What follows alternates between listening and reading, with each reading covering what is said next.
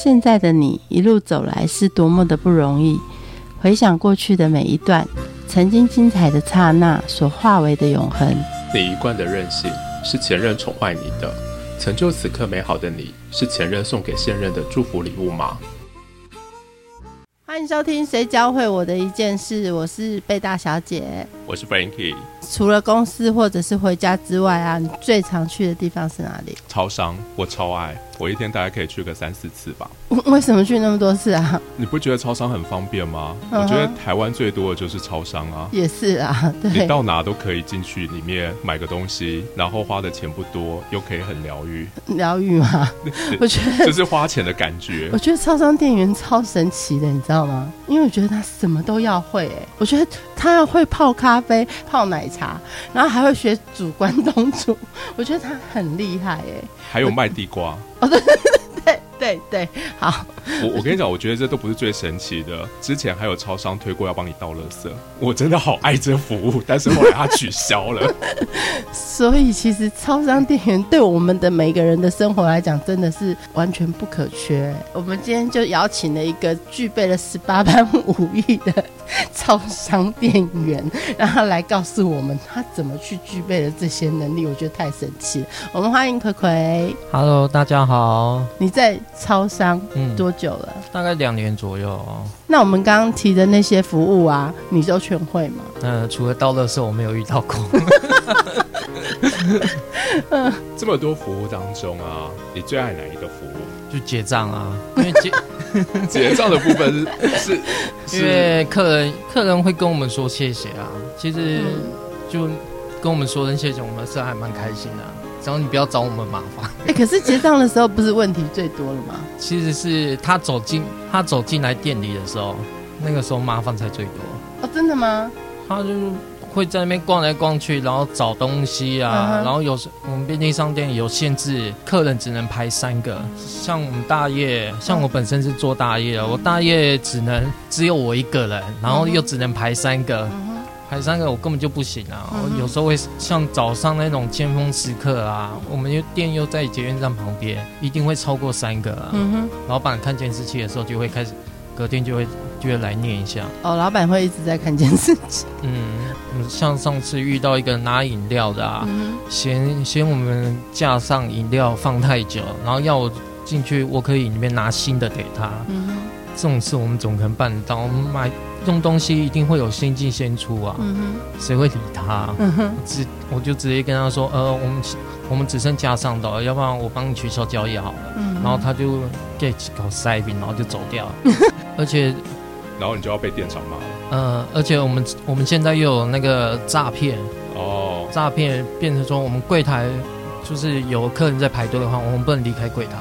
嗯 OK 有那个诈骗，他会像有一些离职员工，他们会直接拿我们的那个刷条码那个东西，直接刷他们的账单什么的啊，或是直接开我们柜台。从收银机里面拿钱就跑掉。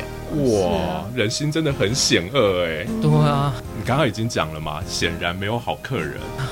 我发现最险恶的不一定是客人哎，是我们店里外面那只狗吧？可是他不会买东西耶，他算客人吗？可是他态度最好啊，他又会塞奶什么的，我就觉得哦，每天每天面对那么多人，虽虽然心情很不爽，可是看到那只狗，他就所以他疗愈了你，啊，他什么的，疗愈了你们所有的人。对啊，嗯，葵葵，你的意思是说，只要你遇到 OK，你内心在想的都是说，你连外面那只狗都还不如吗？有时候会这样想。外面那只狗最起码拿东西给它吃，下次见面的时候，它会它会坐在那边摇着尾巴看着我。嗯哼，是啊、每天这样看了这么多客人啊，有没有哪哪些客人，就是呢，你希望他干脆都不要进来？哦不要进来，就之前遇到一个妈妈带小朋友来啊，然后跟他在我们面前跟他小朋友讲说什么，你要好好读书哦，不然会像他们一样做店员。我觉得还蛮机车的、人哦欸。哦，听得一肚子火。嗯可是因为我做过教育训，我们有在职训练，不能对客人发脾气。嗯然后我是没发脾气，可是我旁边那个弟弟就年轻人比较冲动，他就直接跟那弟弟讲说，你要好好听你妈妈的话，要好好读书哦，要不然下一个服侍你妈妈的人就是你。上次有一个照买地瓜，嗯然后我们地瓜要称重，嗯，然后称完重之后，他跟我说：“哎、你们地瓜为什么没有打折？”地瓜为什么？他说什么地瓜两个两个不是不是会有打折吗？我说我们地瓜是称重的，根本就没有打折啊。然后他一直在柜台那边一直堵我，哦，就是一直跑去你们家，然后讲别家的优惠，是这样吗？便利商店太多的问题了，对，就是大家只是搞不清楚，然后只是觉得说每一家应 该买的 A- 东西，把 A 家的优优惠拿来 B 家用，这样子。怎么样的力量让你会持续一直在这个产业里面工作？会进来超商做大业，主要是因为我有我有房租、生活费，还有、还有贷款要交。嗯呃，如果我离开离开大业的话，去做早上的工早班的工读生的话，我的薪水光光房租跟生活费我就压不过去了。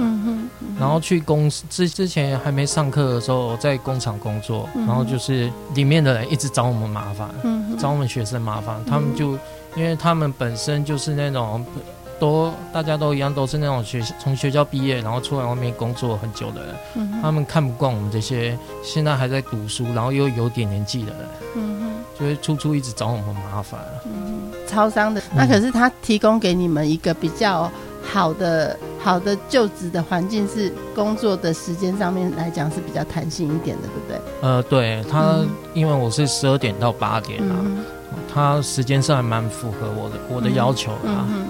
嗯最大的帮助是吃苦耐劳。哎，我一直觉得超商的人就是有一种吃苦耐劳的精神。嗯然后我觉得这个当中，我刚刚在听葵葵说的过程当中，我都会有一种为我每天去三四次的超商这个行为达到一种感动。因为我也对台湾的一群的年轻人，嗯他有一个稳定工作提供嘛，嗯嗯，是不是，贝大小姐？你要不要增加你去的次数？有啦，我有，可是你知道，其实有时候去去便利商店最困扰我的一件事情是什么？比方说我要去领货，可是呢，其实我上面用的名字不是我本人的名字，就是可能是网络上面匿名之类的，结果你该不会写林志玲吧？当然不会，结果就不能领了。不能领了之后，我跟他讲说，那我手机给你看，我的 email 给你看，我什么什么给你看，都是不行。然后我就觉得不领，这是我会很困扰，但是我也会一直去困扰那个店员。哎、其实是还好。我们上次有收到一个一西张笔，他的嗯名字打说、打说叫我帅哥，然后后来后来有客人来领，我就我就问他名字，然后他说叫我帅哥，那我有点傻掉啊，我想说他要干嘛？就后来我在看我看我们一幕了，哦，原来他的名字打叫我帅哥，但是是要付钱的，对，所以不用对证件。呃，对，要付钱的，所以不用对证件。就是大家都很习惯，就是乱写嘛。上次遇到一什么工，遇到一个什么叫什么工业最帅翔，我我真的觉得哦，就是台湾的人真的很欠缺一种被赞美，就是好需要别人喊他帅哥跟美女。那我就想说，你去早餐店最多了啊，早餐店最多的人喊你帅哥跟美女啊。阿姨跟阿姨跟那个吗？啊，对啊，阿姨最喜欢喊哎帅哥帅哥。超商工作的这段时间里面，超商教会你的事情是什么？超商教会我的是就是接触人群啊，因为以前我小时候是家暴出来的小朋友，然后就是其实我还蛮怕接触人群的，嗯然后我甚之前有去面试的时候，就当场在面试官前面要写字之类的然后就是我的手就是会一直发抖，完全没办法写字啊。嗯然后后来上超商常接触人群之后，就会变得变得比较健谈啊，也不会像以前那么闷啊。超商对你来讲是一个很好接触人群的地方哦，。对啊，我们也应该要学会的是将心比心去做体谅的这件事情。还有遇到那种什么影印明明信片，然后嗯叫我们把它印的跟明信片一样大，然后还有还要一样厚。嗯，他不知道超商提供的是影印的服务，不是提供 印刷印刷、买跟制作名片。台湾的 OK 真的是无极限呢。真的耶什么问题都会有啊，掉真的，这跟我当年在做超商的时候，有人跟我说，呃，你们的咖啡不够甜，然后我以为是糖球给的不够，他说不是，是糖不够甜，糖不够甜，不是咖啡不够甜。你想脱下制服叫他你进来做啊，我制服给你穿，然后用一样的态度对待他。所以你很希望他们可以感同身受，去想到你们呃的那个工作的状况。对啊，大家都一样，就是你不希望人家用那种很机车的态度对待你，可以请你不要用那种态度来对待别人吗？没有，我我现在正在想，我有没有让超商的店员内心有 OS 过？我觉得我肯定我没有。那你觉得你会想要对自己讲一句话？就继续忍耐啊，因为我本身我是在等等学校毕业啊，而为了也是为了生活，为了房租、信贷那些啊。